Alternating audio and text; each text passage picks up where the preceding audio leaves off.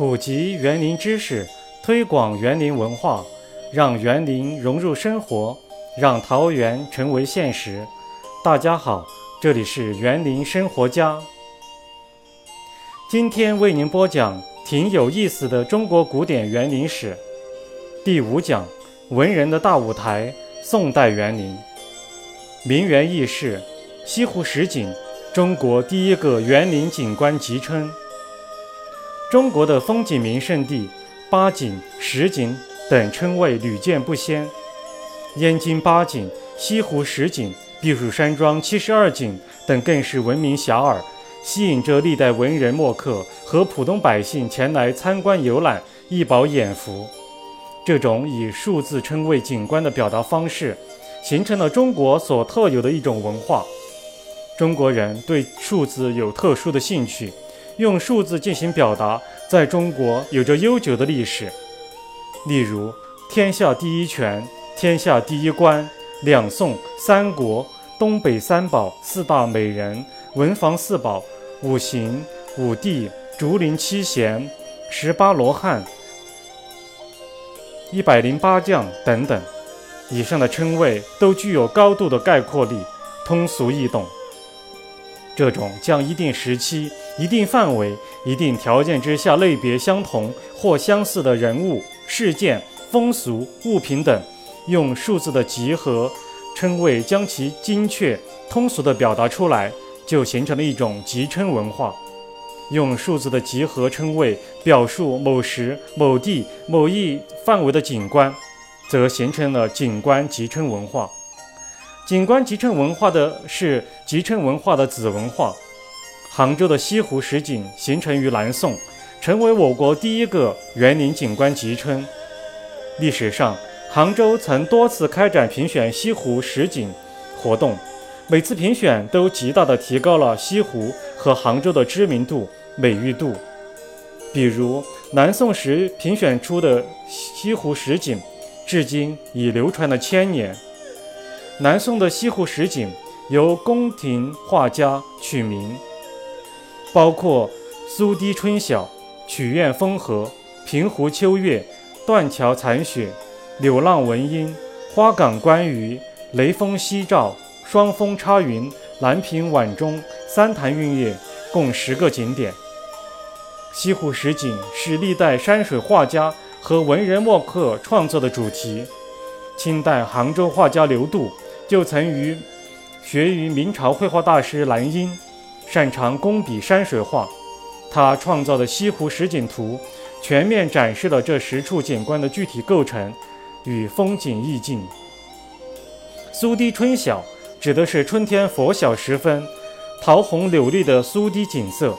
苏堤连通南山北山，长三千米左右，堤上有六座石桥，还种还栽种了。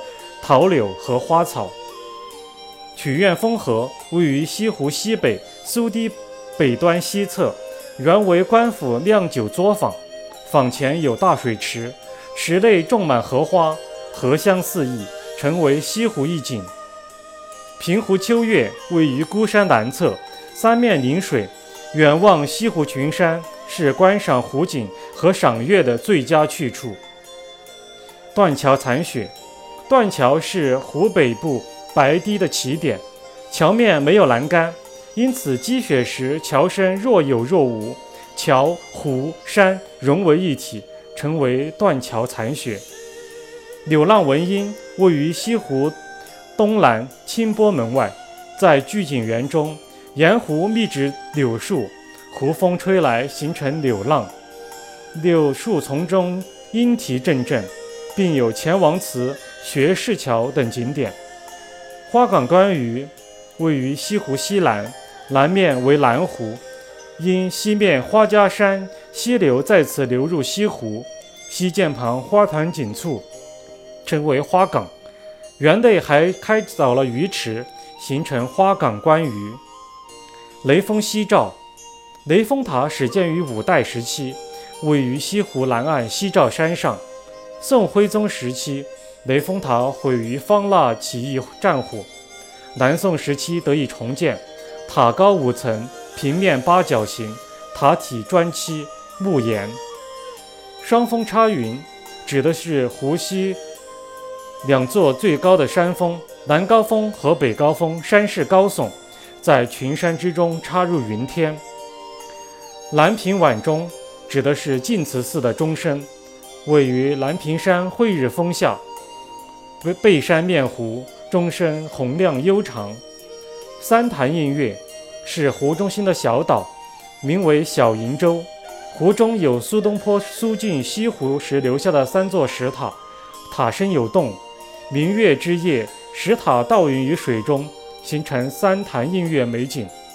在在南宋之后，杭州西湖又分别评选出了元朝钱塘十景、明朝雪湖八咏、清朝西湖十八景、一九八五年新西湖十景、二零零七年三平西湖十景等。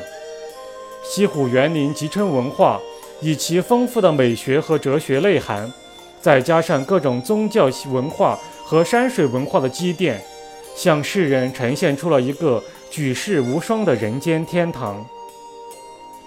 想了解更多更有趣的园林知识与故事，敬请关注“园林生活家”微信公众号和喜马拉雅“园林生活家”主播电台。